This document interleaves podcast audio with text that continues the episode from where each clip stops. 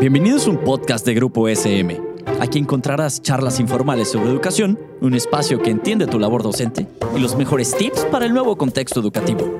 También un espacio donde papá y mamá se sentirán identificados. Hola, bienvenidos y bienvenidas a un episodio más de nuestro programa El mundo de las emociones. Soy Yvonne Klein, especialista en educación socioemocional, y hoy exploraremos para qué necesitamos educarnos socioemocionalmente. Empecemos por aclarar, bueno, cómo nos educamos en la vida socioemocionalmente y en qué consiste la educación socioemocional. Te cuento que hay tres formas de educarnos socioemocionalmente.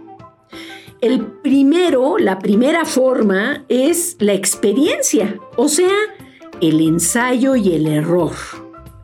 Por ejemplo, el perro le destruye a Juan su cuaderno. Y entonces Juan dice, ¿qué hago? Me quedé sin apuntes.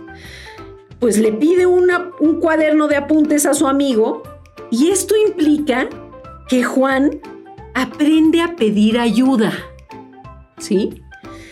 Hay muchos que todavía necesitan darse chance para pedir ayuda, porque hay muchos que creen que pueden resolver todo. Ok, entonces la primera forma es el ensayo y el error, lo que me dice mi experiencia, lo que funciona y lo que no funciona. Eh, la segunda forma de aprendizaje emocional es lo que se llama el modelaje. O sea, un niño a lo largo de su desarrollo va imitando en forma eh, natural las acciones de las personas este, cercanas. Por ejemplo, un niño que se desarrolla en un ambiente de violencia puede pensar que las relaciones violentas son la forma de resolver los asuntos en una familia. Una persona que se desarrolla en un ambiente amoroso, pues va a aprender y a imitar esas formas de resolución de conflictos. Por ejemplo, hay ambientes pues ah, familiares en los que no se habla, ambientes en los que se grita, Ambientes en los que las personas se escuchan y se atienden. Eh, ¿Cómo se resuelven los conflictos? ¿Cuál es el ambiente que te rodea? Es importante ser conscientes del modo relacional en el que nos hemos desarrollado, porque eso también nos da las claves para pues conocernos y ver qué tenemos que trabajar. Bueno, pues la tercera forma de aprendizaje, y que es una forma que se ha desarrollado pues en los últimos 40 o 50 años, es algo relativamente nuevo en la historia humana y que está, está directamente ligado al estudio que se ha hecho de las emociones, es lo que se hace en forma intencional para aprender de las emociones. Y aquí se puede hacer ya sea a través de una institución educativa o por cuenta de uno. Puede ser que uno tiene asuntos que resolver y de alguna manera pues uno va a los libros que se han escrito del manejo del miedo, del manejo de la ansiedad o de la frustración y empieza uno a autoeducarse. Hay otra forma de educación socioemocional que entra dentro de esto del estudio, que tiene que ver con ir a terapia. Atrás de las terapias hay mucho estudio sobre las emociones. Entonces, un terapeuta nos ayuda también a profundizar en nuestras emociones. Ok, de estas tres formas, la forma más potente es la experiencia. Entonces, cuando hayas imitado y, hayas cuestionado, tendrás que llevar lo aprendido o lo cuestionado a tu experiencia, probarlo, ver qué te funciona. Creciste en un ambiente de gritos, empiezas a darte cuenta y dices, es que yo no quiero eso para mí. Y empiezas a aplicar lo que es el diálogo, por ejemplo. También el estudio, la documentación o la terapia te tiene que permitir llevar al plano de la práctica lo aprendido.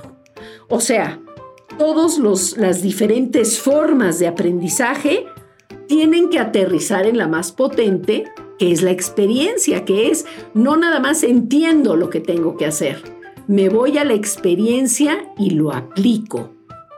Bueno, dicho esto, podemos decir que la educación socioemocional consiste en información, descubrimientos, experimentos basados en ciencia, en actividades, en reflexiones, ¿ok? Que llevan a las personas a desarrollar habilidades socioemocionales. Y existen varias teorías acerca de cuáles son las habilidades básicas y cuáles son las habilidades secundarias.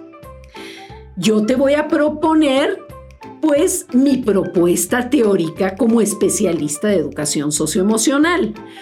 Las otras son igualmente válidas, pero cada especialista pues desarrolla su propia teoría, ¿verdad? Bueno, pues para mí las habilidades básicas, no las secundarias, tienen que ver con el autoconocimiento, en primer lugar, la autorregulación, o sea, el manejo de nuestras emociones. En tercer lugar, en la construcción de buenas relaciones interpersonales, sean académicas, amorosas, amistosas, familiares. Y en cuarto lugar, la toma de decisiones, tanto para el bienestar personal como social. No se trata de nada más sentirnos bien con nosotros mismos, porque funcionamos en equipo, formamos tribus, somos seres sociales. Entonces, pues si hay miseria alrededor mío, pues, pues a mí me servirá más y me sentiré mejor si hago algo por esa miseria y contribuyo a nivel social, ¿verdad? Para pensarlo en términos concretos, estas habilidades, te dejo unas preguntas de tarea. ¿Sí? Esto también te sirve para actualizarte emocionalmente. Ok, por ejemplo, hablando de autoconocimiento, podría hacerte las siguientes preguntas. ¿Hasta qué punto consideras que te conoces? ¿Qué valoras?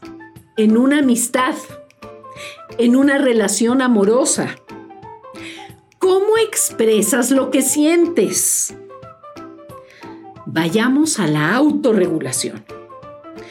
¿Cómo reaccionas frente al dolor? ¿Cómo manejas la tristeza, el enojo, el miedo, la frustración? Vayamos a la construcción de relaciones interpersonales. ¿Cómo te relacionas con los demás?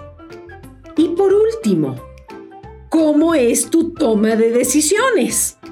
¿Confías en tu toma de decisiones? ¿Es impulsiva o no tu toma de decisiones? Para darte un poquitito más de alfabetización emocional, te quiero compartir algunas emociones secundarias que están relacionadas con estas habilidades generales. Bueno, la habilidad general es autoconocimiento. Bueno, pues algunas em, emociones o habilidades que están relacionadas son, por ejemplo, reconocimiento de emociones, nombrar e identificar las emociones, identificar la intensidad con la que experimentas las emociones. Vamos a la autorregulación. La autorregulación tiene que ver con estrategias de afrontamiento. Entonces, pues nos conviene revisar qué hacemos con el miedo, con la culpa, con la inseguridad, con la vergüenza, con los celos, con el enojo. Con respecto, por ejemplo, a la construcción de relaciones interpersonales, pues tenemos que ver cómo atravesamos conflictos, hasta qué grado nos comunicamos asertivamente, hasta qué grado podemos negociar. Y por último, pues cuando tú tomas decisiones para tener un bienestar personal y social, ¿desde dónde lo haces? ¿Desde la impulsividad? ¿Desde la intuición? ¿Desde el análisis? El filósofo Jürgen Habermas dijo que una manera para tomar decisiones y un elemento importante en la toma de decisiones puede ser considerar a todos los posibles afectados por la toma de decisiones. Bueno, es un muy buen tip que te permite tener un panorama más global, más ecológico en la toma de decisiones. Bueno, pues gracias por acompañarme en este viaje emocional y no dejes de escucharnos en el siguiente episodio del Mundo de las Emociones. Adiós. Esto fue un podcast producido por Grupo SM. No olvides suscribirte al programa para que no te pierdas ninguno de los episodios. Síguenos en nuestras redes sociales y nos vemos en la siguiente ocasión.